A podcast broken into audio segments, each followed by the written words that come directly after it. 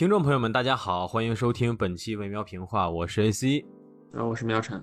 我是 Will。我们这期要录制的主题呢，是最近正在院线上映的一部国产电影，叫做《了不起的夜晚》。对，他的导演是马凯，其实之前就拍过这个恐怖片的这个类型，然后好像也是个伪纪录片吧，我我记得。没错，他的那部片子叫做《中邪》，之前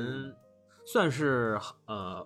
怎么讲呢？算是评价非常高的一部国产恐怖片吧，因为它事实上使用的是一个叫做伪记录的手法。它虽然这个手法并不算是它的首创吧，但是它巧妙的通过伪记录的形式，然后把那个呃，就事实上我觉得多数的镜头都是模拟像监控一样的那种画面哈，就是这当中有相当多的画面是模拟监控的那种状态。通过这样的手法，然后把这个所谓的现在其实大家都愿意说中式恐怖哈，把这个中式恐怖呢也呈现的非常到位，所以当时其实算是非常惊艳的一个作品以及一位导演吧。然后时隔好多年之后呢，他现在又推出了一部怎么讲，算是轻恐怖题材吧，这么一个片儿。对，呃，我而我们这些人关注到这部电影最主要的原因是什么呢？是因为它的这个主要的演员，他的卡斯阵容是一群我们非常熟悉的朋友。这当中有好几位演员，三位姓蒋的演员啊，蒋龙、蒋毅、蒋诗萌，都来自于我我们非常关注的综艺《一年一度喜剧大赛》，我们亲切的管他们叫喜人儿。是因为这个原因，然后我们才会说想要到影院去观看一下这个电影来着。哎。我一开始也是知道的三讲哈，因为事实上一喜结束之后，我们就非常关心说这些演员，因为他们也都各自的签约了一些公司，像我知道的就是就是来参加这个节目的时候就提到他们都是腰部演员嘛，就属于说这个呃有一些演技，也有那么一些项目经验，但实在是赶不上什么好项目，也传不出属于自己的那个活儿，没错，所以说就是在那个。呃，就是第一季的决赛上吧，然后就直接找了一堆什么影业的老板，说得给他们发 offer，然后给他们给他们找接下来一年的饭辙。然后实际上，是的，他们就是第一季是在二零二一年的时候播出的，然后他们当时直接签下来的项目有不少，应该逐渐就要走向院线，或者说是走上流媒体，大家能看到了。嗯，然后就是了不起的夜晚，算是这一批的阵容当中的一个排头兵吧。所以说我我反正我个人是出于这样的原因，之前就对这个片子很关注，也是这两天终于抽出时间看了。然后呢，我们录制这一期的本质的目的呢，其实是吵架，就是因为我跟我想我想先提一下，然后王浩史册他们那个片子也快上了啊，通灵侠侣。对，但是我感觉那个片子可能会就是。我们都没有抱特别正面的期望吧，对，但可能还是会支持一下。不过说实话哈，对于我来说，就是我在看完《了不起的夜晚》之后，就是就是想要去影院支持的这种想法，就是进一步下降了。然后我我我你就会发现，你就会发现，喜剧演的再好，也演不好电影。呃，不是，就是电影终究是个导演的艺术，演员好跟这个事儿就是没有特别直接的，就是就是关联。呃呃。总而言之呢，就是我昨天看完了之后呢，我就就是迅速到我们几个的群里面发布了差评，然后连维欧当时是看完了之后迅速发布了好评，所以 AC 就说：“哎，那你们吵一架吧。”嗯，所以说我们就迅速的策划了这么一期。这期这期不是你跟 AC 吵吗？啊，那行，那就反正都可以，都可以吵，就是炒个菜呗。行行行，那等会儿你们，我我觉得这样哈，因为昨天我们尝试着对了一下我们对这个片子的想法，然后基本上很多的很多的关键的判断都不太能对得上，所以说我们不如就分开来，你们先说你们为啥喜欢这个片儿，我再说我为什么不喜欢这个片儿，然后我们再再再再再就是就是交换一下我们的意见这样子。哦，那我先说吧，因为我挺喜欢的，就是是是是，因为因为我我之前在节目里面也分享过，我现在进电影院看电影，是会有一个预期，就是我自己会给他先下一个预期，比如说哈，我举一个极端的例子，叫有一部电影叫《奇门遁甲》，这部电影，还有同类型的还有一个叫《悟空传》啊，这两部电影，我对他们的期望就是我想去电影院大屏幕上看特效。然后我就去买了 IMAX 看了这两部片子，这两部片子烂吗？烂，呃，剧情呢也就那么回事儿。但是我看特效看得很开心啊，这只只是举一个极端的例子。我想说什么呢？我就说，我这个方法就是大家在进电影院看看电影之前，对这个片子有一定的了解，或者说看这些卡司，或者说看导演，心里面就先给一个判断，就大概知道这个片子是一个什么样的调性，然后就会有一个预期，然后这个如果产生了预期违背啊，发生过这样的情况，然后但是很少，我在我身上发生过很少，然后就你就会骂骂咧咧，但是如果你的预期跟你看完了之后你的感受是差不多的，这样的话其实就就是这这，在在我自己看来，这就是一个非常愉快的观影经历。而这个了不起的盖茨比不是了不起的夜晚呢，了不起的夜晚呢，就挺符合我我这个方法论的。就是我在看之前，就包括他们预告片放出来的时候，一看，哎，蒋龙张弛，首先他们两个就得支持一下，对吧？就这个原因跟张喵晨也一样。你是特别喜欢，就是把他俩名字一块说，所以说张弛单独演那个《满江红》的时候，你就认为他旁边那人是蒋龙；然后蒋龙单独来演《了不起的夜晚》的时候，你就觉得他旁边陪着的那个孔年顺是张弛，是这意思是吗？可是张弛也在啊，就是没有张弛啊，啊，哦，对，那叫蒋什么来着？蒋毅，啊，对，他叫了。蒋毅啊，他不嗯叫张弛啊，蒋毅老师，对不起啊，对不起，对不起啊，就反正有蒋龙是吧？好的，反正有蒋龙是吧？蒋龙、张弛第一 CP 粉连维欧，哎，对，就反正因为蒋龙他几个作品，包括他在一席里面主导主导的几个作品，就本子也是他自己写的，我都很喜欢。就是说，哎，好不容易进院线了嘛，也去看一下，对吧？然后呃我是不知道里面有诗萌的，就是我记得我好像看预告片儿，我都没没注意到有诗萌。然后有一个意外之喜是有梁龙啊，梁龙老师。然后看我的情况就更特别一点哈，就是我在这插一嘴，它的那个最主要的一个海报是五张那个呃六张人脸挤在一块儿的，然后 C 位的那个呢实际上是范丞丞，但是我之前看海报的时候一直以为那人是大锁，哦。哦不是啊，非常尴尬。哦，对，好，哦，我当时看海报好像好像也认成大锁了，就反正哎。我甚至进电影院之前看电影之前，我都不知道谁是范丞丞啊，我都不知道范丞丞长啥样啊，但是进去之后很快就认出来了，哦，这三个里面长最帅的那个是范丞丞啊，就反正就反正综合这这这些原因下来吧，然后又是一个喜剧片儿是吧，然后又是国产的喜剧片儿，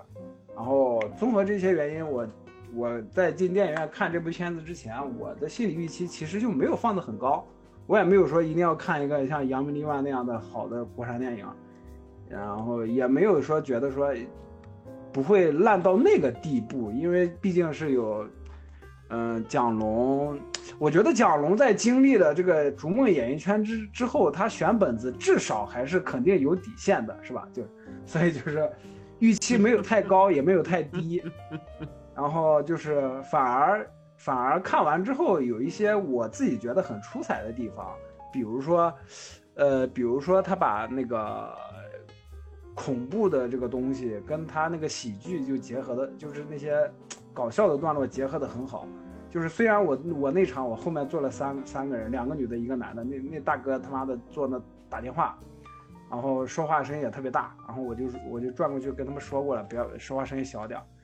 然后结果两分钟之后，他们又开始说，我没办法，我坐到第三排去，就是明明我买了一个黄金位置，跑害得我跑到第三排看啊，吐槽完毕。就反正，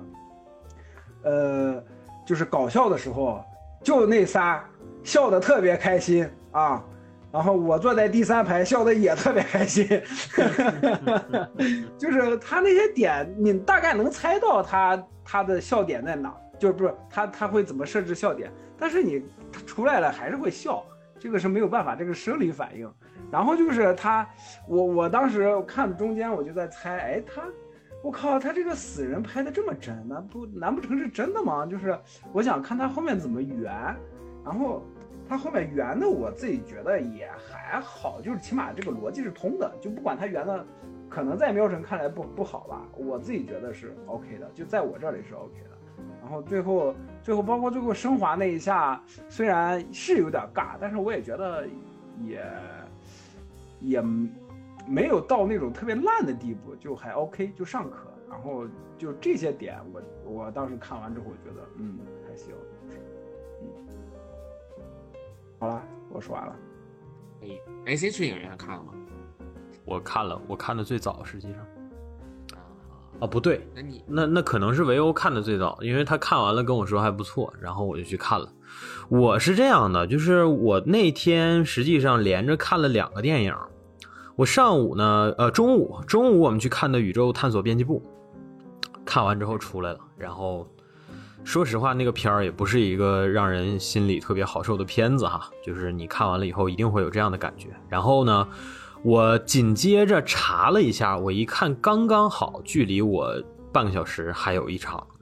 这个了不起的夜晚，那我心说那就直接买了，直接看了吧，对吧？嗯，反正看完刚好也就到晚餐时间了，然后就去看了。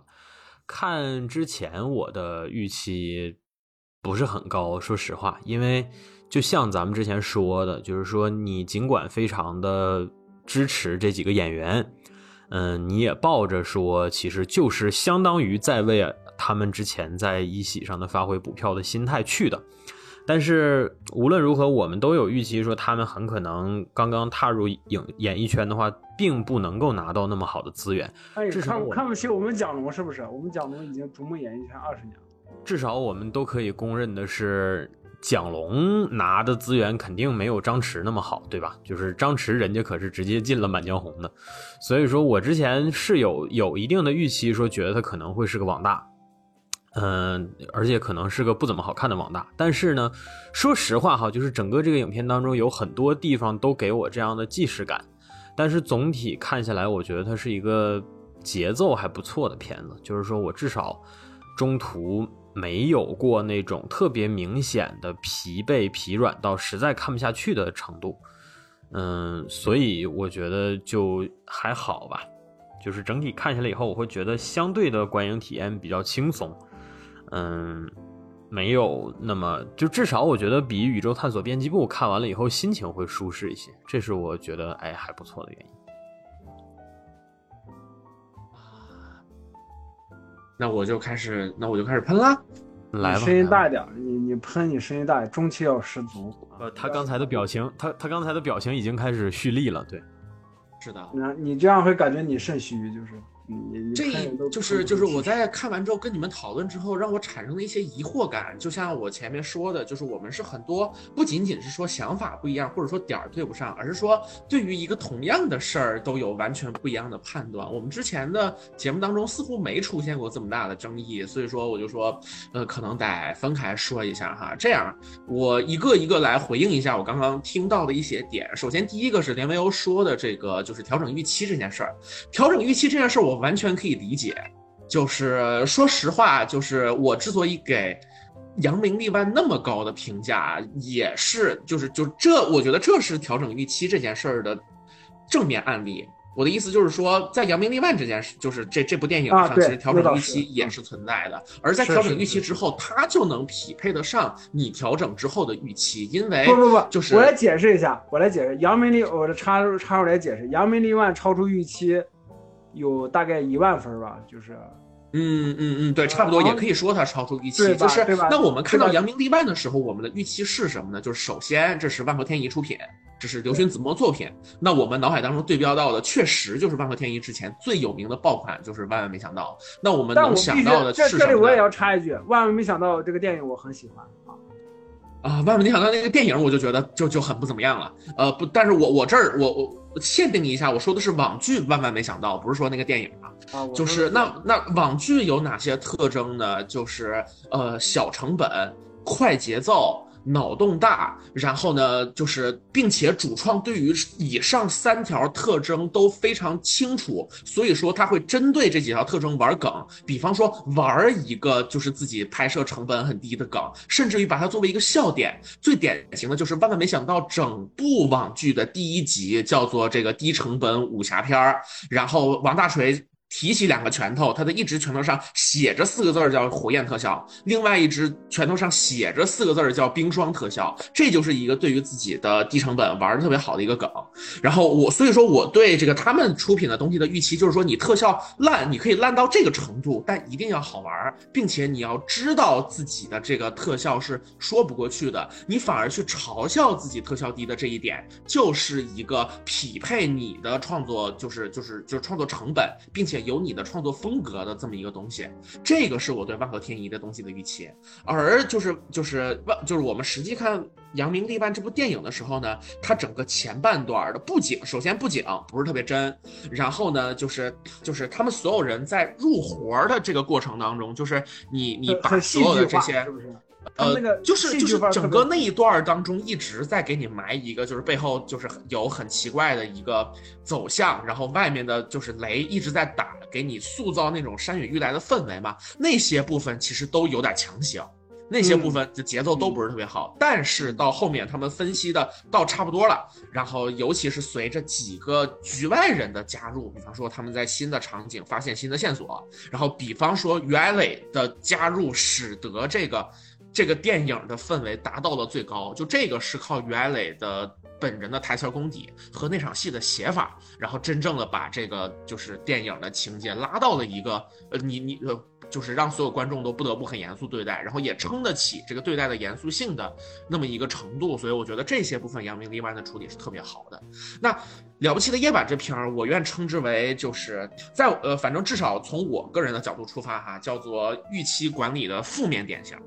呃，我接下来来具体解释一下为什么是负面的。首先，我在看这个电影之前，我就知道说它是一个恐怖片跟喜剧夹杂，并且会玩戏中戏中戏和这种就是假定性的东西，这个事儿我是知道的。其次，你知道为什么你是负面的吗？因为你以发负面，口含米糠啊。你你嗯行好，那我现在把把把把把辫子解开，我一发负面，好吧？我接下来就用这个状态来说，呃，我所以我对这个事儿是有这个预期的。然后其次就是那个，因为我们都看过这个一年一度喜剧大赛嘛，对这几个演员的。就是表演功底儿，就比尤其是蒋龙的表演功底儿吧。然后还有就是那个这几个演员，因为他们之前演喜剧大赛的时候，他们的喜剧都是 sketch。sketch 是一个特别讲究节奏和规整的这么一种创作方式，所以说我的期待是这个片子对于喜剧的了解是比较到位的。呃，然后另外还有就是他那个导演叫马凯嘛，我们我们在。这个我们今这期节目今天第一次尝试开头的时候，其实说到了马凯这个导演，他之前的那个最有名的作品叫《中邪》，然后 A C 有提到说他是一个呃玩这种伪纪录片形式的一个恐怖片儿。用伪纪录片的形式来进行恐怖电影的创作，这事儿其实不管是这个手段，还是说整体做成这个，呃，做成这个题材的作品，我们都能在西方的恐怖片当中看到一些很很多的实录。比方说很有名的一个低成本的这个伪纪录片叫《灵动鬼影实录》，是评价很高的。在那个恐怖片自己这个圈子的拥趸当中，是大家是很喜欢这个片子，给很高的评价的。呃，就是所以说这个东西其实不新鲜，呃，不新鲜是第一，然后有很好的作品是第二，那么第三就是很好的这些作品会给你大概打一个样儿。就是说，他会给你把这种恐怖片的创作方式给你一个范式，就是那那个这种方这种低成本的恐怖片拍摄方式，呃，怎么恐怖啊？它大概的叙事语法是什么，都会给你一个这个可以借鉴的一个标准。呃，那中邪其实我我现在去豆瓣上直接看这个片子，它其实豆瓣评分也没有那么高，就是七分不到，它是一个六点八分左右的这么一个评价。然后它评价第一的那个短评啊。嗯，他评价有人说他抄袭，就是啊，这个东西我觉得就是在中国这种就是玩儿呃一个经典类型创作的游戏成本又比较低的，可能都很难免会被人有这样的评价吧。我觉得这个倒不是最关键的点。他排名第一的短评是这么说的，叫做这个啊，其实不是排名第一哈。他他的这个说法，我其实还挺喜欢的，就是说，呃，有的时候人们围绕的一眼泉水欢呼，可能并不是因为它有多甘甜，而是因为它来自荒漠。我觉得这句话特别，就说的特别有道理。就基于这句话所表达的意思，我如果看《中邪》这个片儿，我可能也愿意给他一个三星以上的这种评价。因为什么呢？就是恐怖片儿是一个非常成熟的电影类型，它有非常死忠的一群粉丝，可是。我们中国有一个特别特殊的现状，叫做建国之后不许成精嘛，就是我们中国的恐怖片迷是非常的不能成精吗？就是我们就是在中国，那如果李诞站在建国后面，李诞不能成精了？你上一边去，就是就是李李诞成精了。咱们节目里面不是有个叫叫叫叫连维欧的同志，声音特别像李诞吗？对，这就是李诞成精的结果。李诞来，那总之就是中国的呃恐怖片电影迷其实特别。不容易，因为这个类型的创作在中国本身经历了特别特别多的委屈。呃，首先你过审的难度就很高，然后就是你创作者要花很大的就是精力在怎么把它编圆了上。实际上就是恐怖片在就是海外，你是说欧美、欧欧洲、美国还是日本呀？其实很多时候创作上没有那么大的包袱，就是因为它不需要规避那么多的审查雷点。而中国的恐怖片创作先天的就被这个审查这个制度给限制住了，所以说这是一个先天不足。呃，从这个角度上来讲，我可以理解说，就是《中邪》这个片子，然后让马凯进入了中国的恐怖片影迷的视野，然后让他成为了一个就是在大家眼中期待特别高的这个导演。呃，就是。就是我说实话，在进影片，就是进进影院看这个片子之前，是知道马凯这个人有名的，所以说我会有一个期待是什么呢？是他对这种类型叙事有自己的想法，并且我希望他是一个，就因为他之前拍过这个片子，我希望他是一个比较熟练的状态。那好的，呃，这就是我对这这个影片当中的东西的期待，就是首先我希望看到这个导演对于恐怖片这个东西的理解。然后呢，就是我希望看到这几个演员对于喜剧这个东西能有一个不错的诠释。除此之外，啊，就是它的特效很差呀，然后它的效果不好，或者说其他的这些部分比较粗糙，我觉得这些都是我可以接受的东西。好，然后我进影院了。呃，进影院就是，然后我开始看这个片子开头啊，开头我特别喜欢，就是是一个他们在饭店里面吓人的状态，结果结果这个吓人，呃，反而把人给吓得很过分，把一个大哥吓得手一直抖，然后呢，呃，这个拍摄短视频的团队因此而欠了一笔钱，那这个团队的前期动机就给凑足了，这些部分我都特别喜欢，我觉得他的处理是好的，是熟练的，呃，我就非常喜欢这种熟练感，可是。这几乎就是这个片子能给到我熟练感这件事儿的最后的波纹了。就接下来哈，从他们开始往这个影视城开始走，然后蒋龙这波人出来之后，我看片子会有一个特别喜欢的习惯，是我到十五分钟或者三十分钟的时候会看一下表，因为什么呢？就是对于好莱坞经典叙事来说，一般来说十五分钟把所有的角色的前提。前前情提要，呃，他们的就是就是动机，他们为什么进入到这个影片的核心事件当中，都铺完了。十五分钟是一个坎儿，就是你甭管是俩小时、三小时的片儿，都是这么个界限。就是比方说泰坦尼克号，他们这帮人上船，我掐过，我掐着表看的就是第十五分钟，十五分钟泰坦尼克号开了，然后所有人进入到这个状态里面。哎，不对不对，十五分钟是那个他前面打捞的那个部分，呃，结束了，然后他们开始进入到这个回忆。开始进入到泰坦尼克号上，就是 Jack 跟 Rose 都很年轻，他俩都活着的那个状态里面，就是这是一个特别明显的经典叙事的节奏。然后我在看这个片儿的时候，我看了一下十五分钟，又看了一下三十分钟，就是直到第三十分钟左右的时候，就是。呃，范丞丞他们仨说为什么要做这个事儿，然后这个蒋龙跟那个孔连顺在演那个戏的时候，就都还是在拖泥带水的，然后就是说到一半，然后一一边继续在说说啊，蒋龙是一个什么样的状态。然后这个他为什么会演这个戏？然后呢，这个戏面对怎样的一个缺乏投资的状态？然后呢，三兄弟就是范丞丞跟蒋毅，然后还有那个就是老二，就是反正就是豹子、狗子跟猴子这这个动物三兄弟，他们为什么要接这个活儿？然后接这个活儿能赚多少钱？就是整个这些部分就都拖泥带水，没有交代清楚。然后看到这儿，这个就给我直接产生了一个还很减分的一个一个心理的感觉。就是我会很担心，说他其实没有那么明白自己真正在干什么。那到后面呢？我我这里能插一句吗？就是你你你就感觉你是被这个框架套住，就是也没，就是也没有人一定要说你十五分钟就一定要干嘛呀，对吧？你包括包括你。马凯的那个恐怖片的那个那一部分，我在想，如果我像你一样是一个恐怖片影迷，然后对马凯也有这样的期待，可能我也会有你这样的感觉。但我是觉得这种，这种说到什么时候一定要有什么戏或者一定要干什么，我觉得这种是有有一定程度上的被一个框架给套住了。对，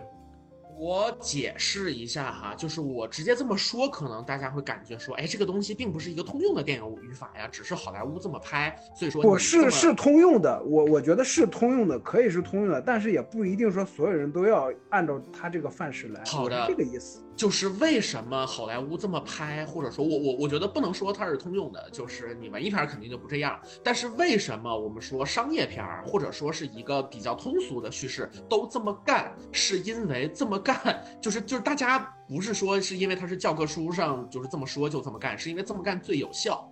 这么干是最能够，就是把比较多的篇幅交给这个，就是就是我们说接下来的情节推进，或者说让人物进入到那个状态里面，就是这么干是首先效率最高，其次也最能够快速的把大家带进到这个片子最主要的这个这个状态里的。如果他不这么他不这么干，然后实际上他基于的一个原因，如果说他不是像文艺片那样非常清楚自己在干嘛的话，他可能基于就是要塞戏。要注水，是因为它这个片儿的主线没有那么多东西好好就是好添加，所以说它要添加一些有的没的，然后把它的节奏拉长，然后给这个片子这个我是足够多的时间。这个我是同意的，对对。这个然后非常不幸的就是我的这个判断在后面应验了，就是它整个后面具体去交代说三兄弟之间的这个人物关系，然后交代说蒋龙他的这个就是就是。呃，他的呃这个人物的想法是什么？就是他觉得提升演技没有用，他还是在炒作啊，他有这么一个错误的认知。呃，然后在在后面用他跟孔连顺的那个几场对戏给交代出来了，然后同时交代了孔连顺跟他的想法不一样，同时孔连顺暗恋这个。剧组里面的这个呃那个那个丽妃的替身那个女演员，就是这些东西。就按说这些东西，就是他有他有想法去交代这些情节哈。按说其实他对于创作是比较熟悉的。可是所有的这些东西都给人一种特别强行的感觉，都是就是属于呢这场戏啊就是叫唤了恐怖了，然后下一场戏歇一会儿，然后就再歇一会儿的时候把这个情节交代出来。所有的这些部分都是。就是不够天衣无缝，那不够天衣无缝的结果就是给人一种很强行的感觉，就是他上一场戏啊叫唤了一下，下场戏一定有一个人出来跟你解释来龙去脉，就整个电影全是这个状态，就是就是这边惊吓了，那边解释来龙去脉。这边惊吓了，那边解释来龙去脉，然后那个呃，就是中间有一段节奏比较好是什么呢？是双线，就是那个三兄弟这边也在经历这个就是被吓的状态，蒋龙跟孔连顺作为剧组的核心演员也在被吓唬，这两边一块儿的时候呢，就我觉得这算是一个设置的不错的，呃，就是双线，但是呢，它又存在着说把。两条线的，就是 A 线的事件和 B 线的事件，事件本身给打乱，然后剪到一块儿，同时呢又没有一个情绪上的递进，给人的感觉就是它的节奏完全是断的，就那个断的节奏让我觉得特别不满意。其中有一个代表就是三兄弟进到一个房间，这房间里面有棺材，然后呢，然后就范丞丞跟那个就是老大跟老二就特害怕，害怕到一半呢，这个事儿不说了，然后开始说那个蒋龙跟孔连顺那边的事儿。我当时就崩溃了，我说你就不能痛痛快快的把这场戏给我说完吗？就是你就不能在同一场戏当中把他们从被吓到发现说没事儿的这个起承转合给我弄出来吗？或者说哈，我理解说你就是所有的惊吓到后面都有一个就是最后的底叫做没有真正的鬼，然后这些这些鬼都是就是要么是。嗯，他被动的被就被就是就是客观的被吓到，呃，就是说那个剧组里面有其他人躲在棺材里面，要么是主动的被吓到，就是他们后面后半段所说的做这么个局。但是这些部分的处理都有，就是比这个戏更好的处理。就就比方说像是，呃，我记得哈，范丞丞他们在那个就是空房间里面有棺材，然后被被吓，然后他是被惊吓的部分拆成了两段还是三段？然后那个到最后，然后就是他们从棺材里面出来的时候，然后那个才他一说话，然后你才知道说哦，原来也是群演。然后他说的第一句话应该是两，应该是两段吧，我记得是，应该就拆成两段。对，可能是两段。然后中间还有一个就是那个就是就是狗子跑了嘛，呃，反正我就就反正反正是呃有可能不是同一场戏，但总而言之就是不管是棺材那场戏，还是说看着丽妃那场戏，都要拆开。呃，而且不是说惊吓的部分跟底拆开，而是说在惊吓的部分中间都拆开，然后顺带跟你说蒋龙那场戏，就是这面明明都已经惊吓了，然后到那面又出现一个去渲染恐怖气氛，然后害怕，然后到最后鬼出来，然后这个害怕的情绪爆发的这个东西，就这他都要拆开，就是效果非常的不好，效果非常的不好。我我在这一点上，我就对这个导演非常不爽。就是你不是一直说自己对恐怖片有热情，对恐怖片有研究吗？就是这么基础的这个情绪铺垫的部分，能出这种岔子？就你看《午夜凶铃》也没有这样，《咒怨》也都没这样。然后他这就是所有这些片子里面都不是说完全没有双线，可是哪一个都没有说，就是在这个最关键的恐怖情绪铺陈的部分，给你把这个。正就是就是说，影迷最享受的这个，呃，随着事件层层深入，然后你已经有恐怖的氛围了，然后到最后最恐怖的那个点给你爆出来，就这一些部分，就是你只要看过《咒怨》。你知道那个说，我特别害怕，特别害怕，直到我去洗澡的时候，我以为我安全了，但是我把手放到我眼前，突然另外一只手从我的手当中伸出来，就是你知道那是一个特别顺的那个过程，那个那个过程是绝对不能断开的。可是在这个就是故事当中断开过好几次。那结合他前面的就是到第四十分钟在还在交代最基础的设定呢，就给我一个特别特别不好的观感，就是这个导演根本就不知道自己在干嘛。这些是就是我在熟练这一点上已经开始对这个导演失望了哈。那接下来就要说到我们对这个片子的非常核心的一个期待，就是说喜剧和这个惊悚的结合。因为首先我们知道这些演员本身出圈儿就是靠演喜剧，其次这个片子在宣传的时候也叫演喜剧，同时它这片名叫《了不起的夜晚》，它很明显主打的也不是恐怖，对吧？那听到这儿，各位听众老爷们可能会觉得说，那是不是你前半段说的这个节奏拆开呀，是因为它有喜剧的元素要顾虑呢？很遗憾，答案并不是这样。就是呃，实际上在这个恐怖的氛围往前推进的时候呢，我觉得就这个片子，我们说它能达到最好的一个一个结果是啥呢？是惊声尖笑。就是实际上又恐怖又好笑这件事儿，在叙事技术上是很难的。我之前看到这种就是恐怖跟搞笑能真正往一块结合的片子呢，也没那么多，所以我是很期待，就是这个导演能给我带来一个就是全新的认知的，就是他能刷新我在就是惊声尖笑这件事上的一个新的认知。可是很遗憾的就是，我觉得这两者结合的也不是特别好，就是它最终造成的结果就是，要么就是大家根本就不觉得这个事儿恐怖，就全程就傻乐，然后要么呢就是你觉得恐怖了，然后笑，就是这些喜剧的部分。那个就是成为一个强加进来的东西。那实际上在这部电影当中，真正对喜剧这个点的展现是什么呢？一个是蒋龙的那个非常糟糕的表演。呃，这件事儿跟这个恐怖桥段几乎没有任何的关系，就都是一些那个很直接的对这笑料的表现，并且哈也没有像一年一度喜剧大赛当中对于喜剧的节奏那么好的把控，它更多像是在煎饼侠里面那种袁姗姗演这戏，用六种不同的演法来演这个角色是什么样，结果每种都特别差劲，特别离谱。就这种东西在煎饼侠里面就有用过，也没见大家对煎饼侠多高的评价，对不对？而实际上，我觉得煎饼侠的喜剧的部分比这片儿还更好笑，啊，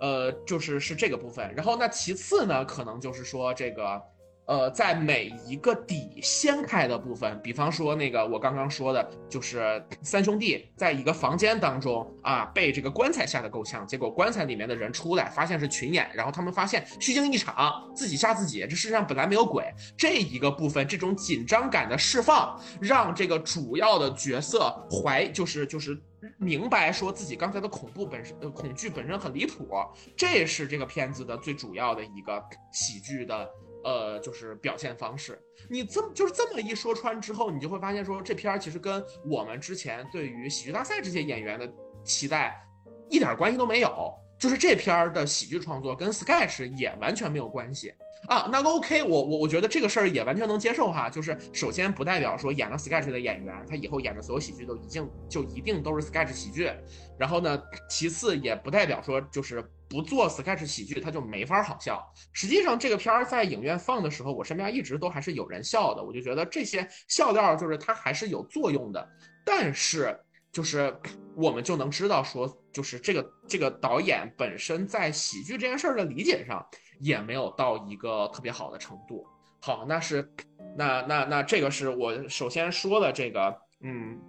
节奏把控的不好和这个喜剧部分的不好。接下来我来说。我来说第三件事儿是什么呢？就是这个片子最核心在玩的设定，就是所谓的这个戏中戏，以及就是做局的反转。这个部分我觉得应该是就是老连前面评价比较高的一个一个关键的部分哈。就是这个片儿前半段大家担心闹鬼，然后真正的底啊，这个是老连说的那个，就是觉得圆的很好的部分。呃，我不否认它确实圆的不错。这个片子前半段这个 反转是来自说那个他们在片场以为演丽妃那个演员死了，然后那个结果这个演员突然回来，然后开始闹鬼，然后呃作为主要演员的这个蒋龙跟孔连顺，以及就是被蒋龙拉过来炒作的这个三兄弟，他们都不知道这个事儿是假的，所以说他们都以为是真的闹鬼了，于是被这个事儿吓得够呛。然后这个东西在这个片儿进行到可能一个小时十分钟左右的时候。底掀出来了，就说这是因为前半段蒋龙演的太差，没有办法给出真正的恐惧的状态，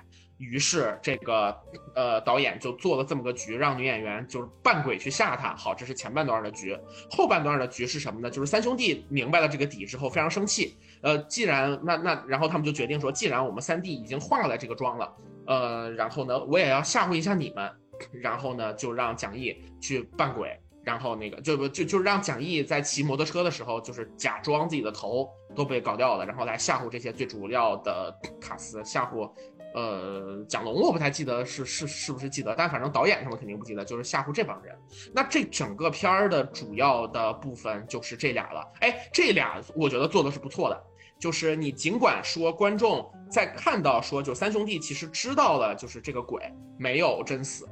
就是就是丽妃演扮演丽妃的女演员没有真死之后，呃，他们仨接下来就是就是蒋毅的脑袋掉的那个事儿，我觉得肯就是他们肯定是以其人之道还治其人之身，就是观众可能对这个事儿是有预期的。那我们说就是这个他。呃呃呃呃，就是尽管哦，我的意思是说，尽管观众能够反应得过来，但是这个桥段仍然是有效的。但我觉得哈，就是这是这个片儿的最大的就是闪光点和正面的部分。就到这两个套都反转了之后，这个片儿好看的部分就完了。我愿意认可，就是导演在对于这两层这两重嵌套的编剧的功劳，我觉得它是有效的。但在这个事儿之后。呃，他的情节是啥呢？就是说，周一围扮演的投资人决定撤资，然后呢，他们这两拨人决定合起来，就是，就是叫做为了梦想再冲一把，把自己已有的拍摄素材，呃，改变，就是就是改变成一个新的剧本，变成一个新的剧本的拍摄方向，用新的方式去组建这个故事。这这段就开始煽情了，哎。就是我们这帮喜剧大赛的观众是最恨煽情的哈，就是首先这是我们的一个态度，然后呢，但是我们理智上也知道说，就是一个片子需要找一个重要的情感内核，所以说呢，不是真不能煽情，就是你可以煽，但是这个片儿的煽情的部分让我就是非常非常的不满意，他把前半段三个兄弟的那个。呃，就是就是对彼此的这个兄弟情谊，然后呢想散伙，但是又没散的这种就是凝聚力给抓起来了啊。然后在这段里面，他塑造的困境是什么呢？就是就是他们要一块拍这个片儿，结果拍这个片儿开头的时候，发现猴子就是蒋毅扮演这个角色，他腹部受伤了，你也不太确定他究竟是个。擦伤还是一个穿刺的伤，总之就是这个片儿到就是最后的时候，蒋毅在片场已经站都站不住了，然后那个就是他的伤严重到那个没有办法拍戏，然后呢，范丞丞对剧组怒吼说：“咱不拍了。”然后这个时候就是狗子大喊说：“他为什么要坚持呢？是因为他脖子里面长了个瘤。”然后那个呃，但是呢，他哪怕他得了这么重的病要死了，他还是想完成你的梦想。范丞丞就说：“你以为我不知道吗？”我是我是要这个，就是我要赚这笔钱，就是为了给他治病。我看这一段的时候，我真的恨得咬牙切齿的。我当时心里面就想的是，你们他妈玩呢，就是就是一搞到一半，突然说他肚子上有伤，然后肚子上有伤就愣在那演着，然后不进医院，疯了吗？就是就是就是你你你说前半段是为了彼此的梦想，就你知不知道，就这个伤是能死人的，换成这个就是。真正的恐怖片儿，或者说好莱坞的动作片儿，你可能下一秒这人就没了。然后你搁这说兄弟情，你兄弟，你兄弟这个肚子受这么重的伤，你不送他去医院，就为了跟这煽这个情，然后就是，然后接下来他倒在地上，然后就是突然跟我说他脖子里面有个瘤，合着他是个癌症病人，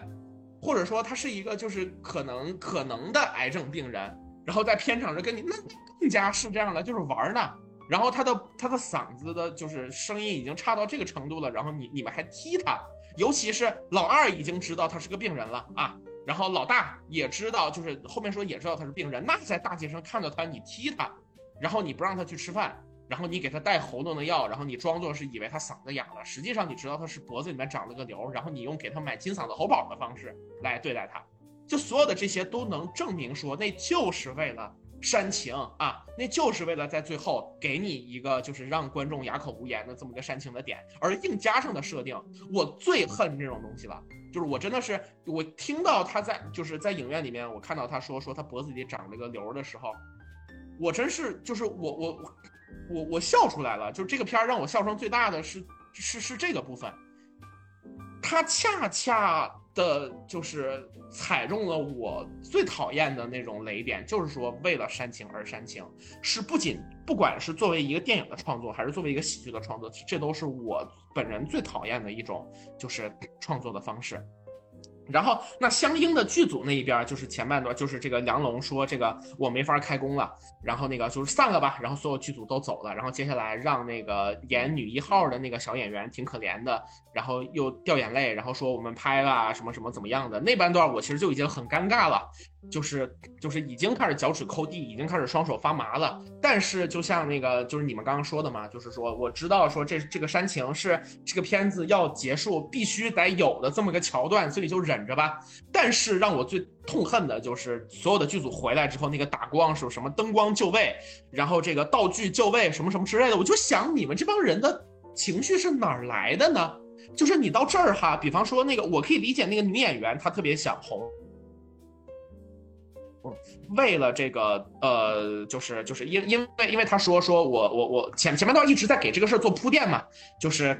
他没他恐高没有办法吊威亚，没有办法就是做这个非常难的动作戏，但是呢，他为了说就是下一部戏的机会，他就演这个东西。那我们那我就理解，就是就是后半段让这个女孩来说这句话是到位的，因为前半段已经展现了说她就是一个非常想抓住机会的这么一个龙套小演员。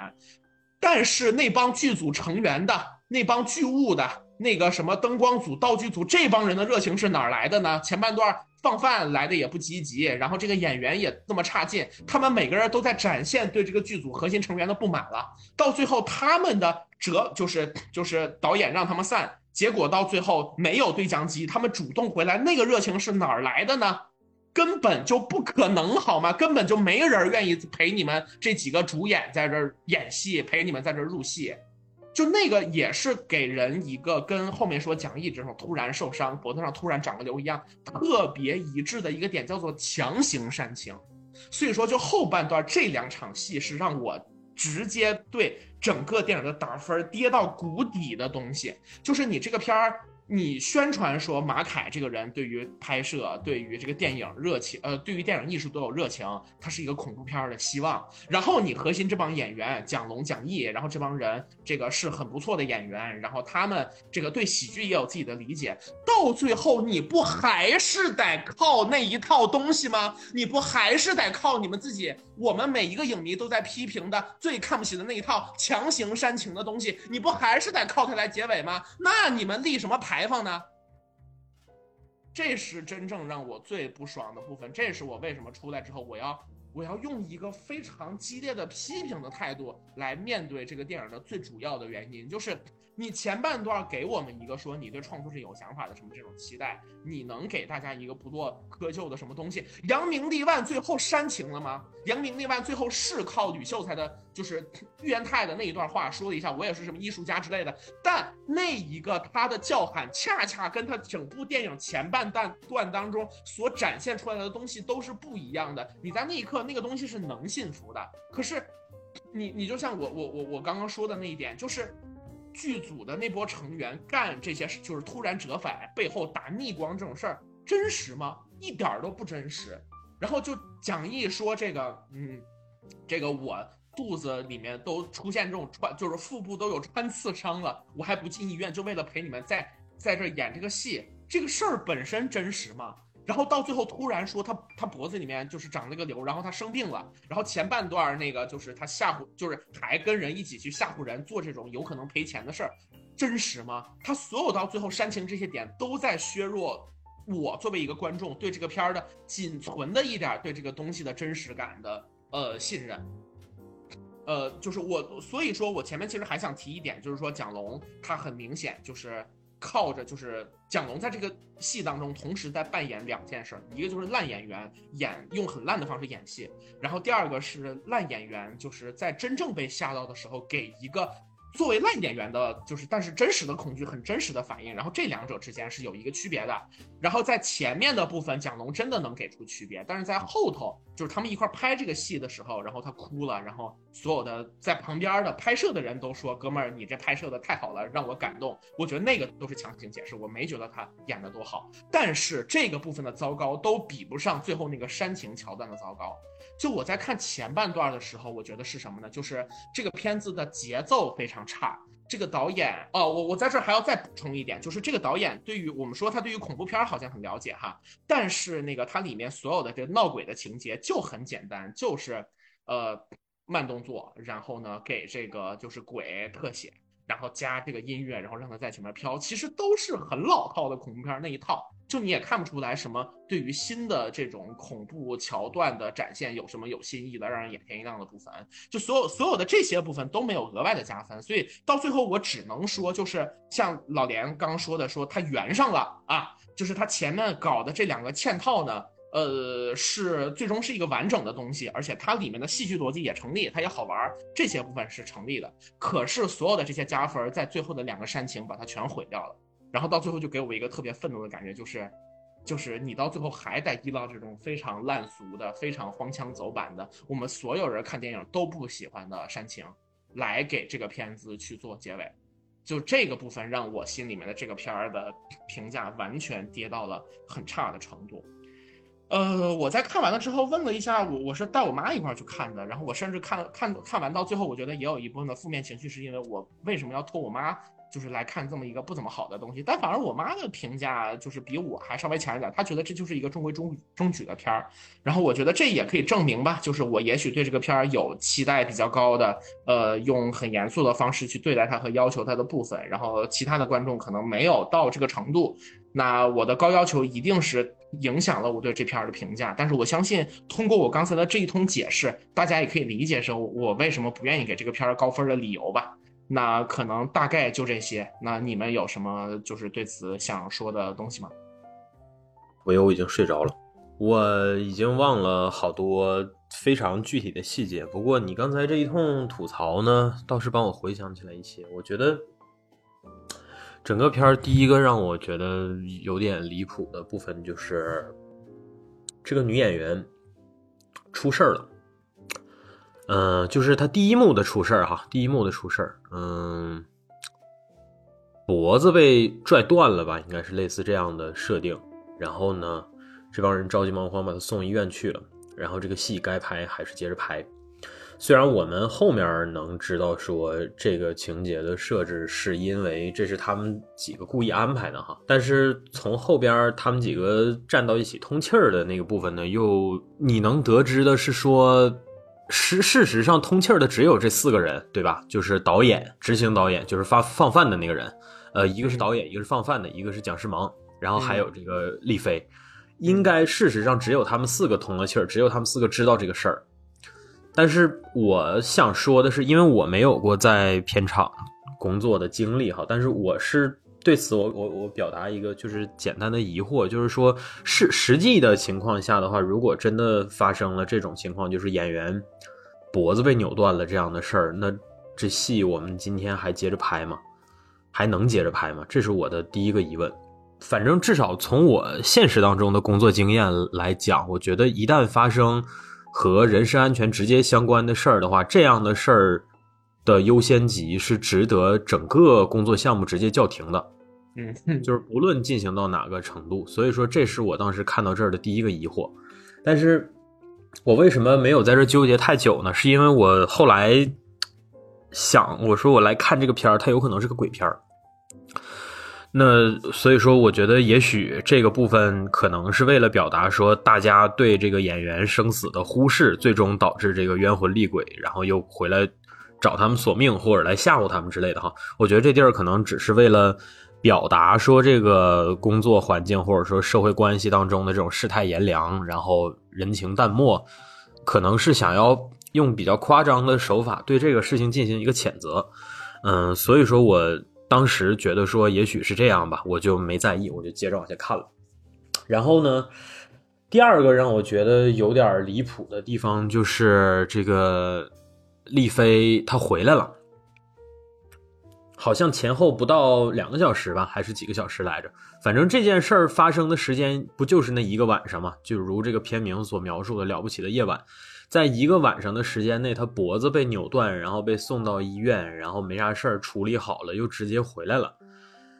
嗯，直接回来站到大家面前之后呢，他就已经状态不是很正常了嘛，他没有之前在片场那种正常的跟人说话沟通的那个劲儿，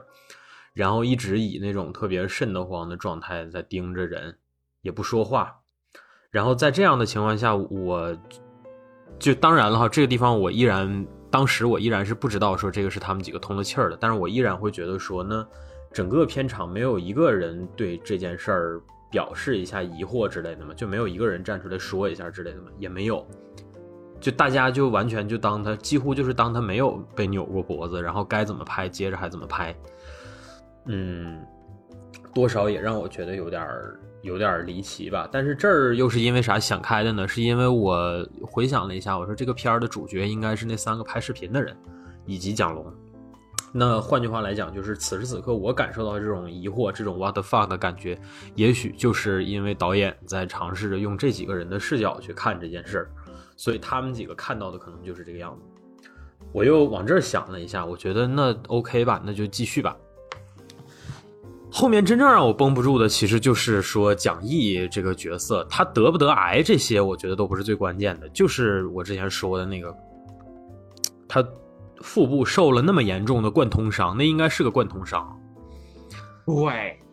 就反正就是太离谱了，太这这这这个处理，我真的是完全接受不了。就是对，就是然后。我是觉得说，你发生这样的事情的情况下，难道还不应该是全剧组都应该认真的想一下，是不是应该真的把他送到医院去？然后所有人没有一个人叫停整场表演，后而且尤其后面其实镜头就聚焦在这三个人那儿了。我这儿又为什么最后我决定不计较这些呢？是因为我开始回想，我说是不是因为我上班年头久了？我对这些所谓的什么安全呀这些东西有点过于重视了，就是说实话，我我是真的有的时候会反思，就我我其实日常当中我还蛮喜欢这种自省的，我有的时候去公园锻炼。然后我去的那个公园，它在河边嘛，它是沿河的那种公园，其实风景很好的。但是我每次走到那个周围的时候，我我第一反应不是说觉得它好不好看，我是觉得说，离这个河沿儿这么近的这一溜的那个路，你就可以直接在那儿走，它没有任何的护栏。那我如果站在这儿，我突然想要跳下去该怎么办？我没有任何的，没有任何保护，我就哪怕是对我执行一点缓冲的措施。如果我在路上，我的摩托车或者我的什么突然走火了，然后我径直冲到那河里头该怎么办？没有护栏拦着我，这事儿就是类似这样的事儿，会或多或少的让我把这个所谓的人身安全，或者说人在受到致命伤的时候，我们究竟还应该以怎么样的标准去做事？会让我对这些事儿很多时候有一些疑惑，因为说实话，很多安全相关的课什么的，我们也没少讲。所以说，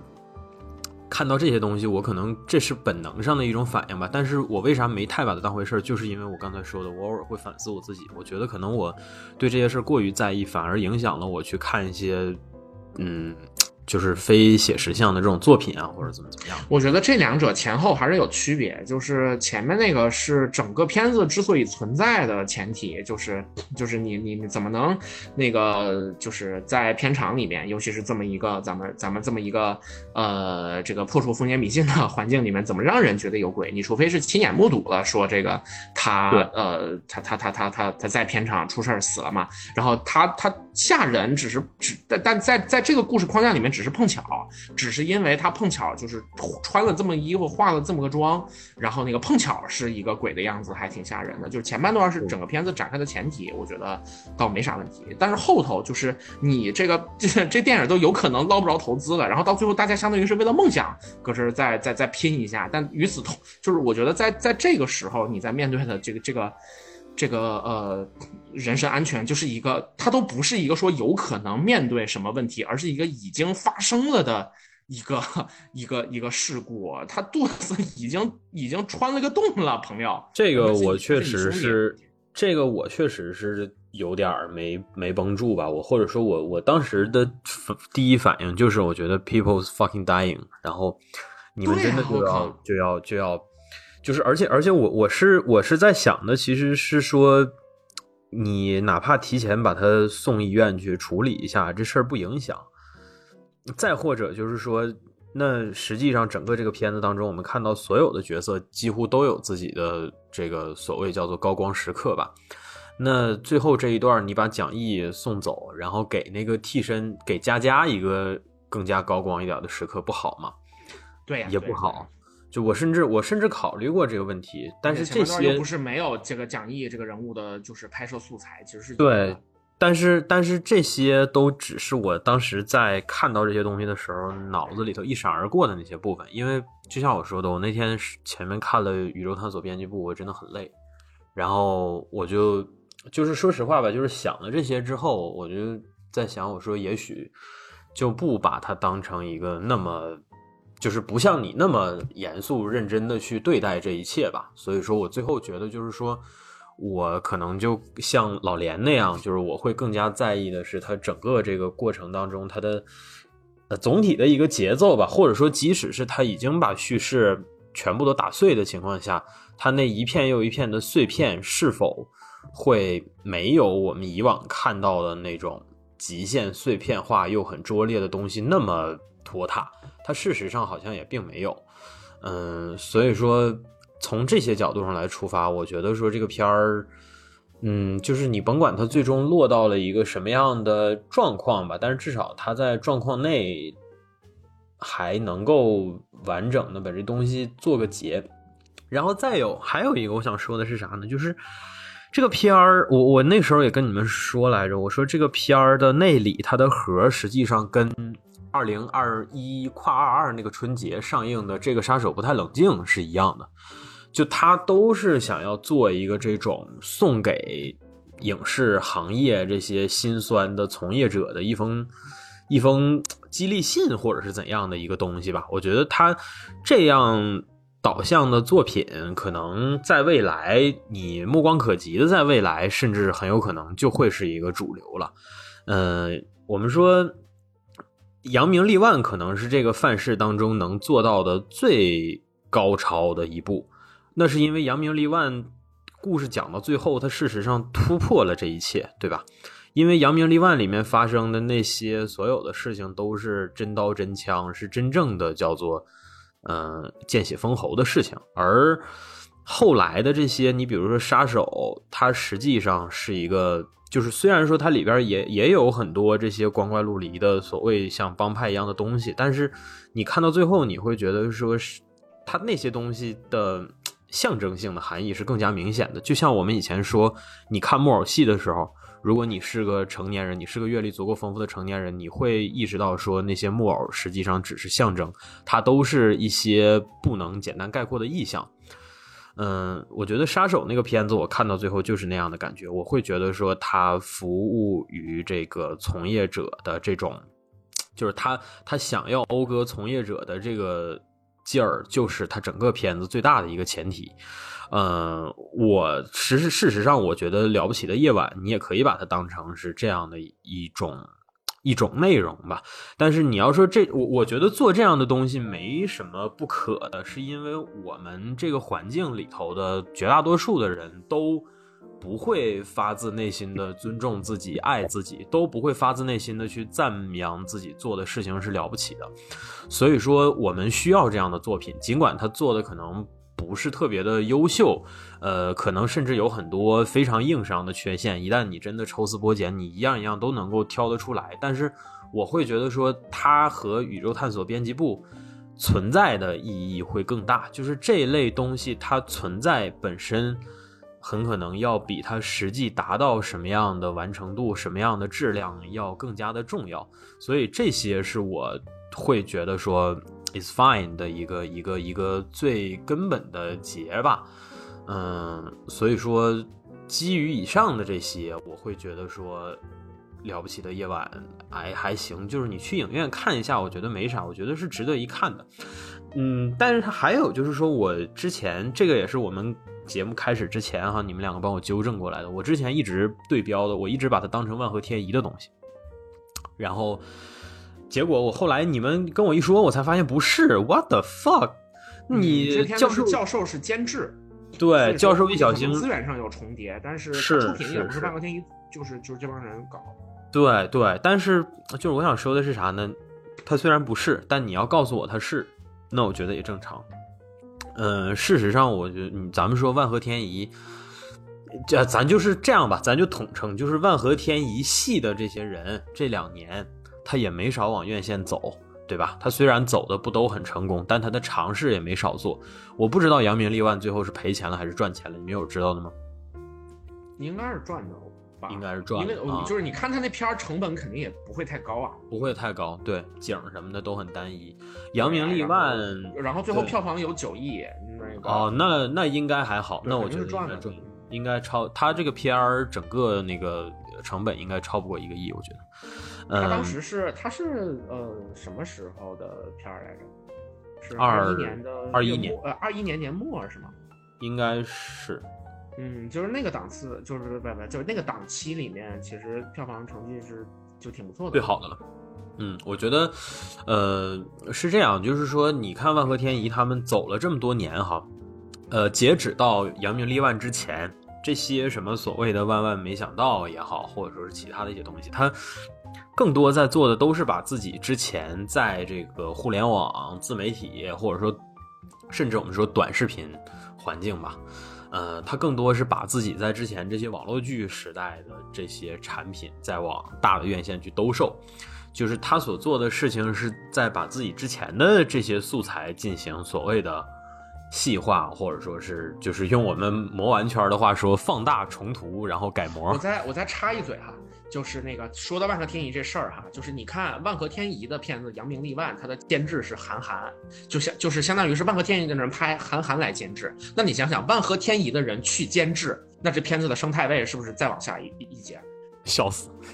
对吧？是，就是它的生态位就是那个就是上就是就是乘风破浪，呃，飞驰人生，然后是扬名立万，然后是了不起的夜晚，就是这么一个顺序。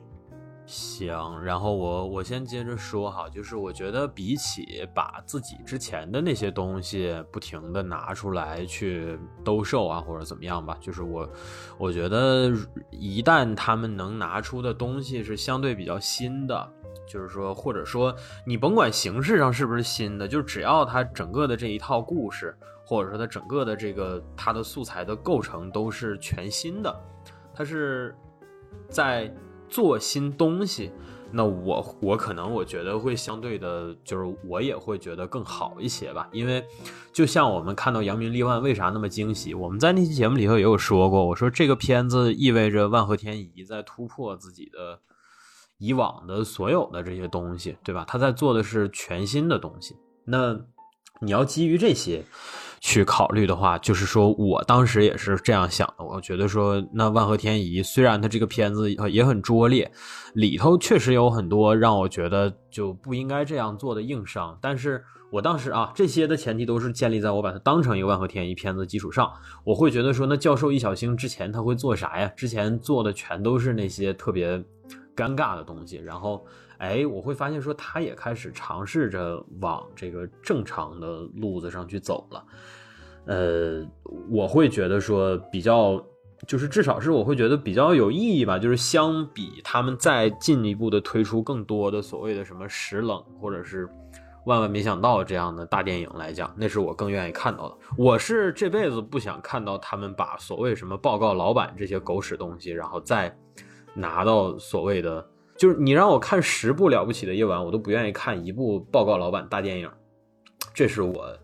对他们这套东西的一个坚持的方向。然后还有一个就是我觉得比较有意思的是，看到了一篇文章，他给了一个视角，他说这个影片实际上就是短视频和电影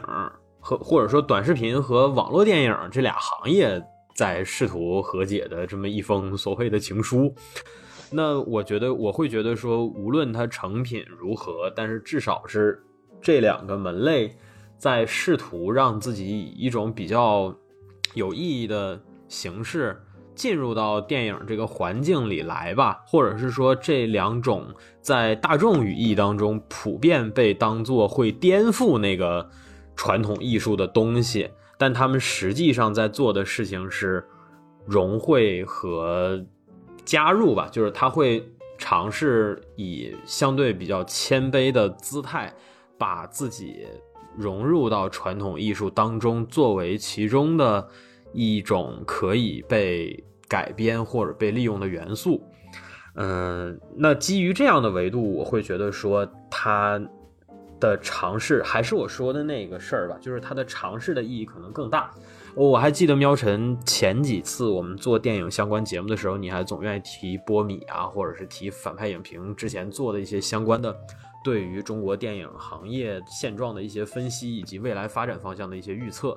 我觉得可能对这个片子给的评价，就是我会相对宽容的原因，也是因为我对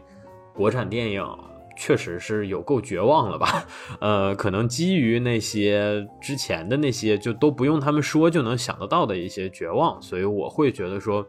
现在我的要求标准甚至会更低。我甚至说，我在这当中，哪怕只是看到一些苗头，哎，我都会觉得，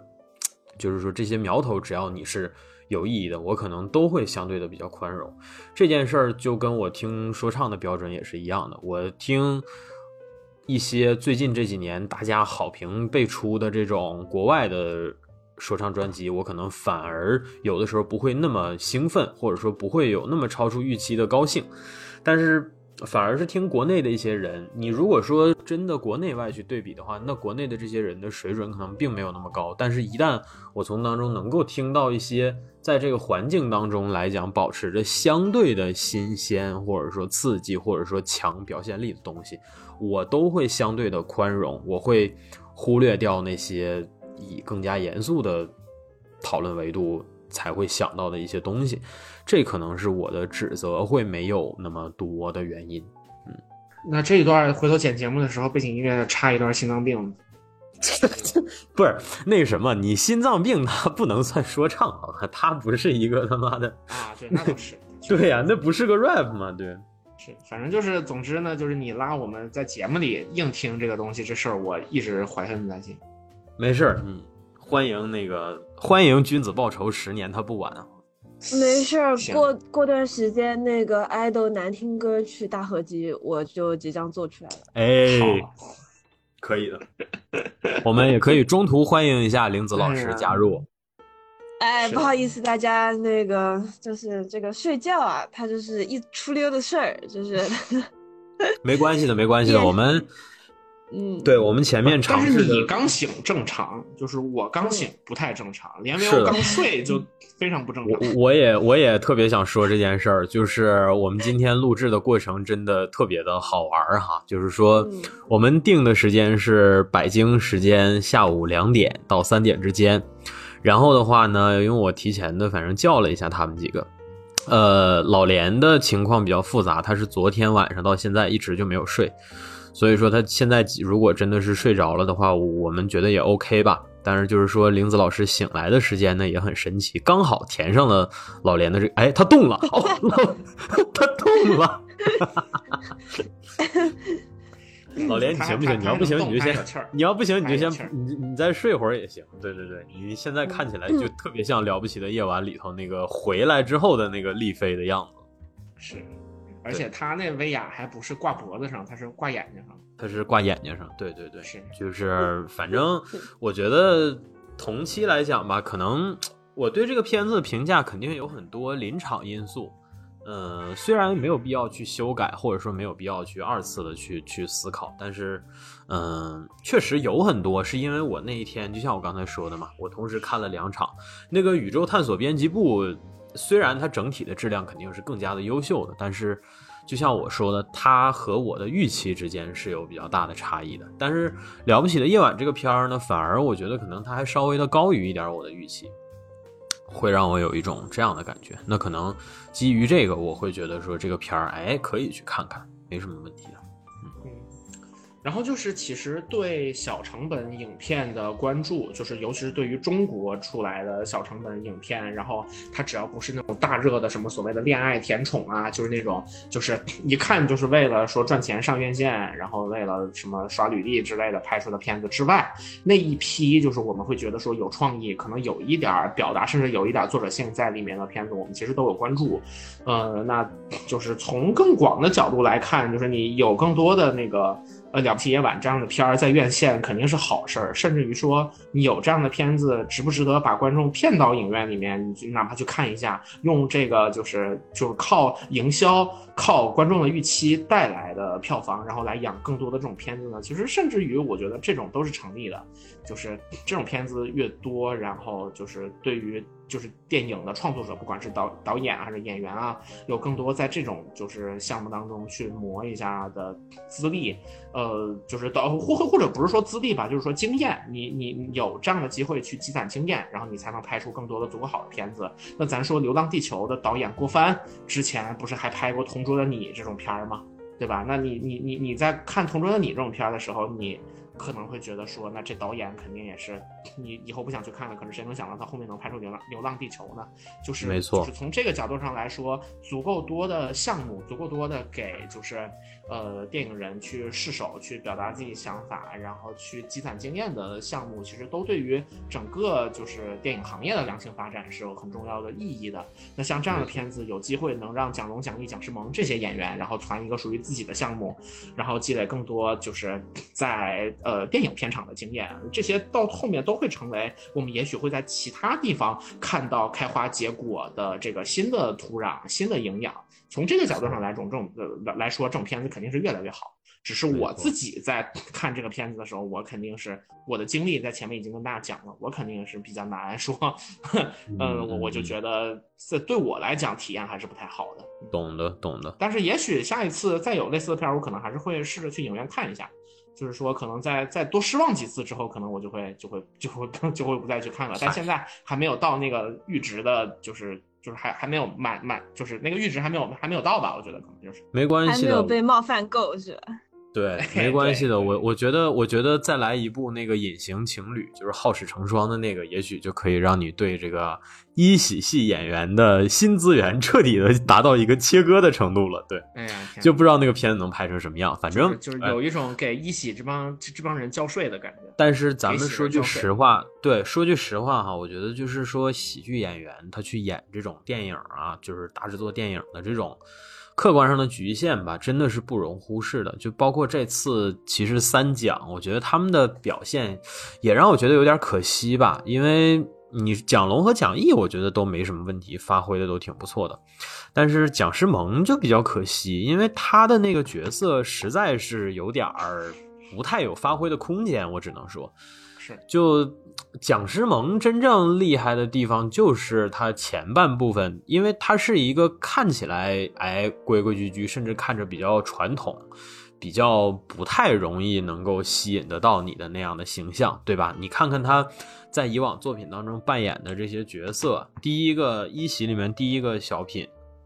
这个体检，我跟你说哈，就是你要是真正按照合适的那个方向你去想，实际上他可以演投资人呢。他又不是没演过，是吧？他在那个蒋龙张弛那个演孙悟空的小品里面，他不就是投资人吗？但问题就是在于他咖位不够呀。那这实际上那个那个那个这种客串的角色是让一个大牌演员来演是最好。实际上片子里面找了周一围嘛。是的，是的，就是我想我想说的是说蒋诗萌他这次的这个角色吧，就是没有什么值得反转的空间，因为你看之前他在一喜里面演的那个护士。不是演的那个大夫，对吧？是个成年甚至中年女性。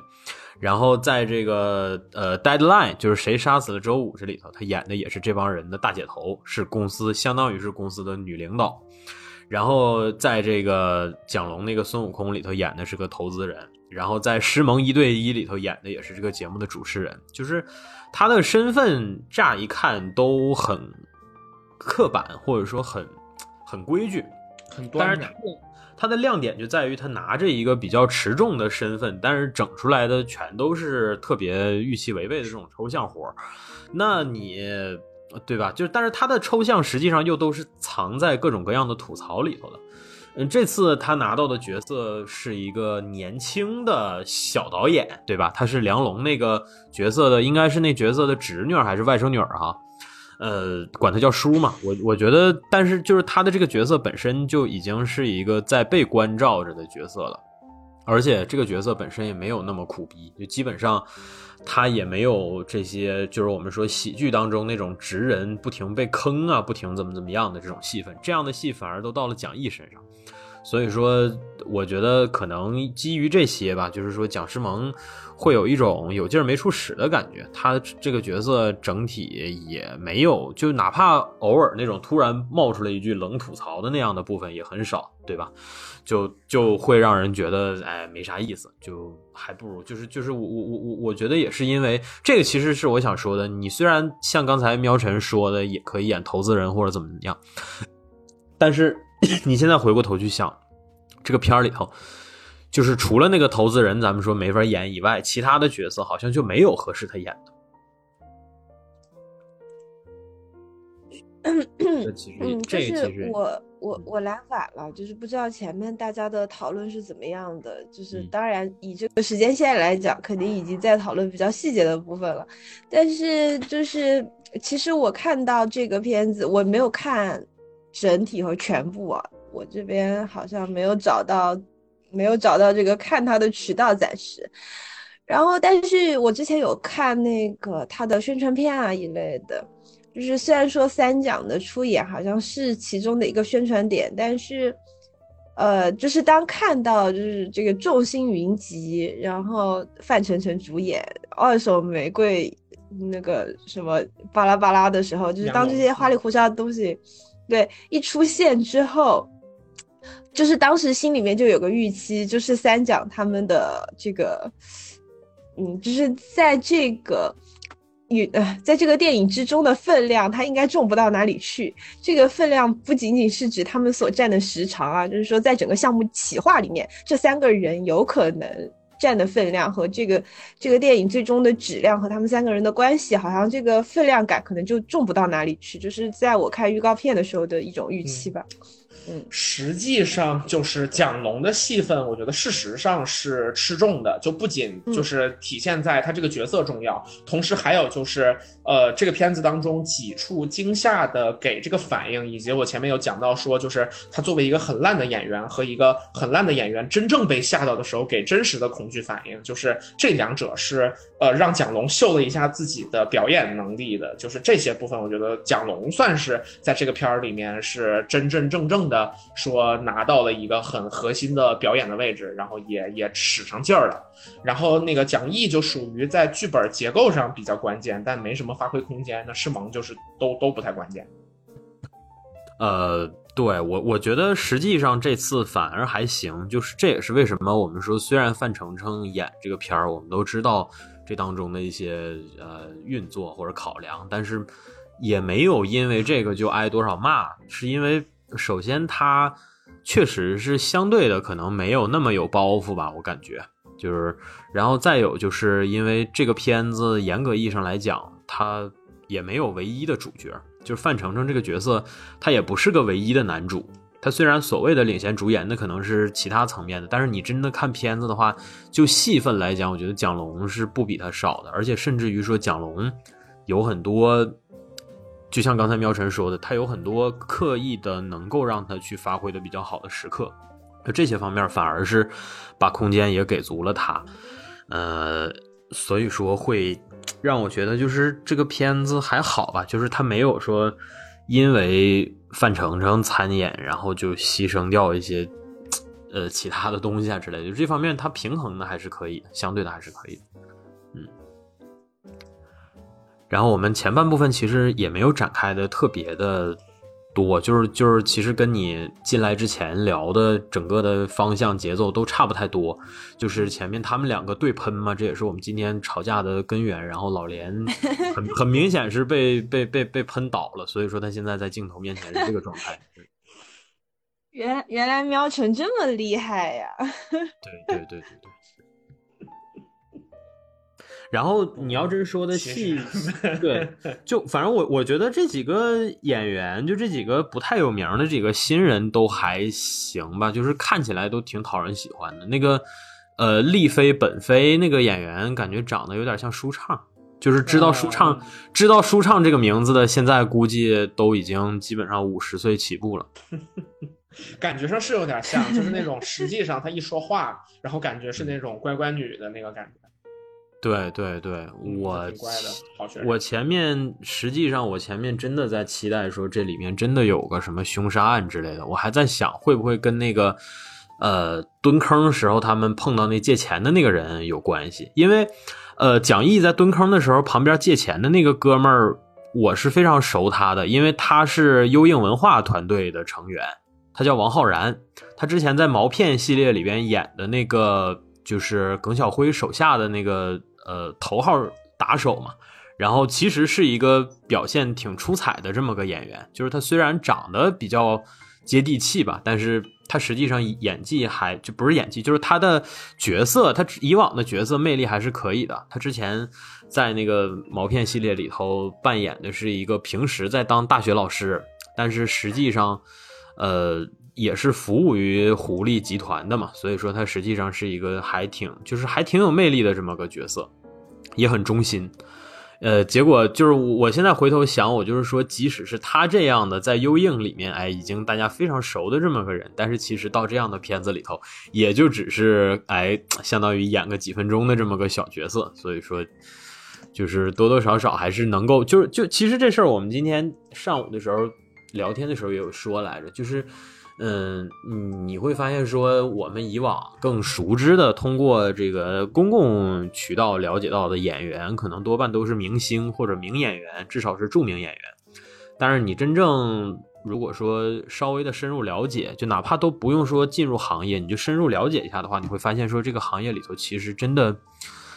嗯，有着数不尽的默默无闻的这些小人物吧，只能这么说。呃，就是这个，我们之前在聊一年度一年一度喜剧大赛那个节目的时候，其实也聊了很多这相关的东西嘛，就是这些人里面郁郁不得志的演员，找不到方向的演员，然后想要换媒介的演员，然后总而言之，大概就是这么样的情况。我们那会儿其实就说了，都很期待有一些比较好的项目嘛，但是呃的就大家必须得面对一个现状，就我们前面说到的这个东西，可能你。看了两部之后，就会对，就是像 AC 刚说的，就开始对喜人这些东西开始免疫了啊，开始开始开始祛魅或者怎么样的了。就是他们演不着好的项目，这些事儿也都很正常。就这种呃马太效应、赢家通吃的事儿，在全世界的影视行业当中都一样。就好莱坞的剧本先都是先让小李子挑一遍，然后那个挑剩下的再给别人嘛。所以说之前还有好马特达蒙还是好像还是啊哎还是凯西阿弗莱克说要感谢小李子，因为他能演到的剧本这些都是小李子不要的，感谢给他省下来。就是奥斯卡影帝都要说一样的事情，朋友们，这个圈儿真的是很很世态炎凉的。嗯，所以说我觉得我们看很多就是冲着他们去看片子，然后评价可能不会很好，这个事儿也很正常，就大家 也要习惯，要接受，要把这些部分就是融入到自己的预期当中哈，这就是预期的，这就是计划的一部分，这都无所谓。但总之就是这这种事儿多了之后，就是我们是能期待更多的好电影出来的，就这这是一个良性发展的必然趋势。嗯嗯，就是咱们冒昧的说吧，我觉得真的能喜欢这个三奖到一定程度，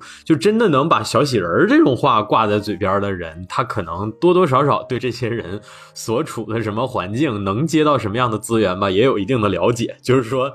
即便看到他们演的东西，可能也不会抱太高的。而且哈，就是因为我们这期节目的基调是这样，然后加上我可能前面输出的就是情绪比较强，大家会觉得说这个片子是一个骂的比较多的状态，但其实不是的。就这片儿，我觉得整体看来还是毁誉参半，然后及格线就是及格线上下的这么一个分数吧。然后也有很多人在片场收获了快乐。实际上，就是老连跟 AC 都看的还挺开心的嘛。所以我觉得是一个就是在在中不溜的这么个状态。但反正我已经说了我很多不喜欢的理由了。嗯，嗯嗯，就总而言之，这不是一个纯差的东西，是还是完成了一些部分的。然后提供我也提供一个场外视角嘛，就是哎，嗯听起来好像是 AC 宝贝儿和连连连都比较喜欢这个电影，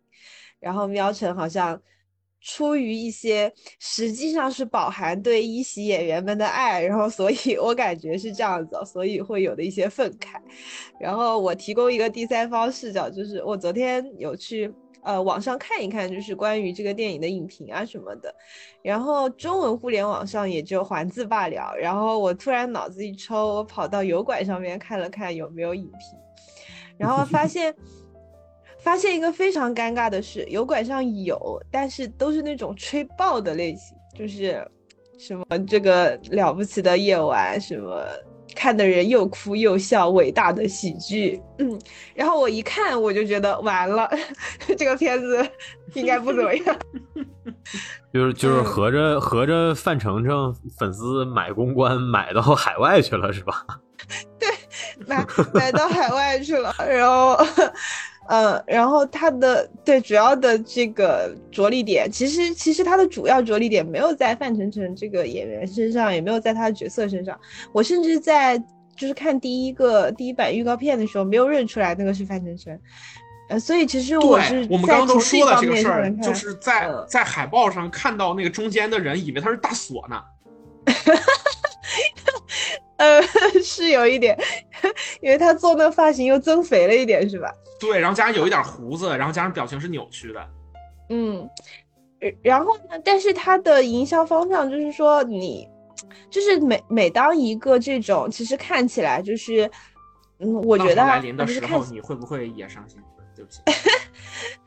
就是看起来比较像传统的呃喜剧片，就是港式喜剧片的呃内地化的这样的这种喜剧影片。然后它出现的时候，然后它的呃宣传文案之中，就是会有一些什么同一个场景有人哭有人笑，然后史诗级的这种叭叭叭，就这种文案你一看你就会感受到一丝拉的不对劲，其实这个东嗯西肯定不会是你想要的那种喜剧体验。就是不管他写的是啥，但肯定不是我想要的那个。所以说我其实当时我昨天还在犹豫，就说我要不要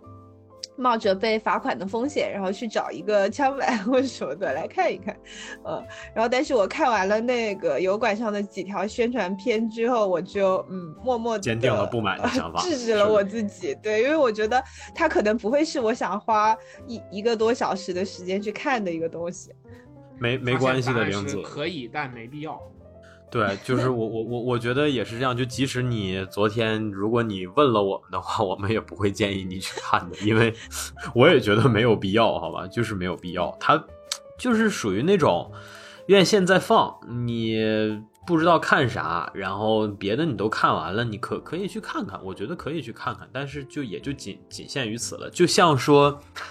嗯、哎，就这么说吧，就就像说我肯定不会把《猛禽小队》和《自杀小队二零一六》这两个片子放到我自己的收藏里，但是如果现在电影院确实在放，而且有人说我们去看看吧，我请你看，那我肯定会去，就是这种程度啊。然后就是就是些题外话，就是说我不得不把这个片子又拿来跟这个《杀手》和《扬名立万》去比较，是因为我觉得那两部片子或多或少吧，都算是国内这些前喜剧或者说网络喜剧从业者再往这个大院线转的，能够拿出来的两部比较有标志性意义的作品。虽然说《杀手》这个作品，它是一个它的底是之前日本的那个奇幻时刻哈，它不是一个纯原创的底，但是整个这个片子当中，魏翔那个角色的呃整体的一个诠释的一个成熟度，我觉得是足够的，就是说让这个片子变成了一个值得一看的片儿，也就是所谓的你哪怕看魏翔给你散两小时德行也足够了，是这种程度。然后，嗯、再加上说这个片实际上也有一个底，而且它大概是开心麻花这家厂牌拿出来的第一部这种致敬行业从业者的片子。但是，同样是致敬从业者哈，呃，杀手这个片儿，它实际上想讲的事儿是啥呢？他想讲的是有智者或者有才者，你只要扛熬，就所谓的是金子，它总能发光。但这个事儿的前提是你有才。有才是这个片儿非常直接的一个前提。那它作为一个致敬作来讲，我觉得哈，它作为一个讴歌从业者的作品来讲，会稍显狭隘。这个狭隘不是贬义，我只是说它没有那么，就是它的致敬致敬的是有才能的那部分人，而不是说所谓的这个呃更大范围的哈。但是事实上，我们都知道说才能这东西本身就是个奢侈品。并不是所有真正扎根在这个行业里头的人都有那样真正能够一骑绝尘，哪怕放在那儿沤个十年八年，他也能发光的才能。人的精力是在逐渐衰退的，呃。很可能说你在你最好的年华里头没有抓得住足够好的机会，那么你熬上个五年十年，所错过的不仅仅是各种各样的机会，更多的是你自身的能力，其实也在有着不同程度的消退。所以这件事儿，如果你真的展开去想的话，它是非常绝望的一件事儿。而在这个基础之上，我觉得这种讴歌从业者的作品，也许这部电影想要尝试的是更加有广度的致敬，所以他会让最后让那一帮巨物啊，让那一帮人以一种所谓叫做正义联盟登场的那样的形式开个门，然后从这个万丈光芒当中走出来。他所做的可能更多就是一种叫做嗯。不讲条件，然后也不跟你就是具体，就是不讲条件、不讲道理的一种致敬吧。因为这一刻，我们会觉得说，这些人，呃，显得可爱，不是因为他们拥有多高的才能，而只是因为他们愿意留下来，是因为他们跟这个主创一起共事的时间够长，他们足够的有感情。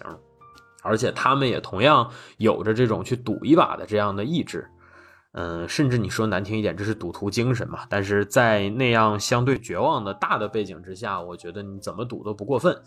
呃，也不会有观众去苛责这样的事情。所以说，就这个角度来讲的话，我觉得这部电影想尝试的致敬可能是更深的。就这一点来讲，它甚至是比杀手要更深的。尽管说成片的质量上来讲，肯定没有杀手看的那么好。呃，这是我觉得它跟杀手相比之下的能做出的一点儿比较不错的地方吧。然后再有的话，就是说它跟扬名立万，你如果去对比的话，但是跟扬名立万这个对比，我觉得可能最终就要落到东施效颦了。我不能不把它跟扬名立万做对比哈，尽管我知道它不是万合天宜的片子，但是它的监制是教授易小星，以万合天宜为圆心。啊，以他周边这些人为半径，这些人都不可能不受到自己家最成功的商业作品的影响，所以我们可以毫无疑问的确定说，教授易小星在做这部电影的时候，他一定会参考扬名立万的一些相关的内容。但是，嗯，我我们说最明显的，其实你能感觉得到的，就是整个这个片子前半部分那种近乎于诡谲呀、戏谑呀，他想要弄的是这些。这些东西，甚至于说他搞恐怖片这种类型片儿，呃，就把类型片先行这样的这样的帽子已经扣在扣在大家脑袋上这样的感觉啊。但是他后半段又突然变成这种煽情，变成这种催泪。嗯，事实上，我觉得这些事儿或多或少都在模仿拙劣的模仿扬名立万，因为扬名立万本质上也是这样的结构，但是他做的实在是太。粗糙了，也非常的拙劣，是因为他这件事儿本身格局小，呃，以至于说最终你看到他的这些人爬在地上啊，在那儿哭泣啊什么的时候，你并不能够那么深刻的共情，你只想赶紧抄起身边的纱布给蒋毅缠一下他那个鲜血淋漓的腰，呃，我觉得这可能是区别，就在于说蒋毅的这个伤。是完完全全可以救治的，而不像扬名立万里头那些人，如果他不赌一把的话，他们就真的没有未来了。所以说，我觉得就是能看得出来在模仿，但是模仿永远离不开大的框架作为前提。当你的框架的姿态不完全一样的时候呢，真的不是所有的纸、所有的布都能够硬往上糊的。你最终糊出来的结果，可能就是一个四五线城镇文艺汇演里边会推出来的那种端午节的大花灯，就是用着七彩六色的布，然后糊出来一个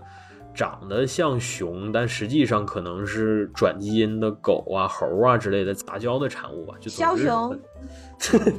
对对，是枭雄啊、就是反正反正我我觉得就是说他们或多或少都有参考之前的一些成功的案例，而这些案例当中有一些值得去学，但是有一些也许真的并没有那么值得去学。事实上，我现在对很多影片，尤其是它如果通过宣传物料给我展示出了比较活分的气质的情况下，我都会期待它有一种偏鬼马或者偏偏 flexing 的气质吧，就像我对宇宙探索编辑部的期待是一样的。但是事实证明，你如果说这两部片子在最后都稍稍的有那么一点儿不够酷的感觉给我，嗯，这个可能是我对这片儿的最终的一点遗憾吧。我会觉得，如果你没有后面仨哥仨在那雨里边抱头痛哭或者怎么怎么样，你就那段处理的稍微的把那情感稍微节制一点，我可能会更欣赏，因为你想让大家提振起来，你想让大家有去突破一些什么的动力，你应当做的是把酷展示给大家，而不是先告诉大家这件事儿需要什么血，需要什么泪，需要什么代价，因为那个最起始的助推的力量是永远比你半路给他加油要更重要的。所以说，有关于这个部分的话，我甚至最近最近看的很多作品都可以放到这个维度上去探讨。我们在接下来录制《犬王评价物语》的那期，可能我也会再进一步的给大家展开说一下。行，那差不多就是这些内容了。是的，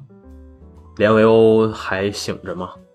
他应该是继继承有的人活着，但他已经死了。唉，连维欧呢，刚刚在我们开始的时候，跟张苗晨的言语的搏斗之中呢，受了贯通伤。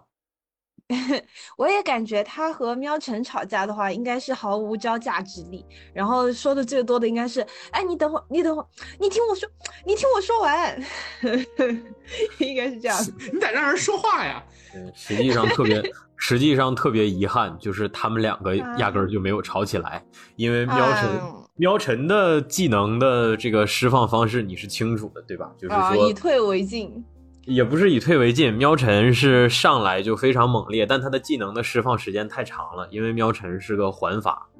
所以说 他的技能，他的技能他不开则已，他的技能一转起来，基本上就是二三十分钟的样子。当他的技能结束，对方已经睡着了。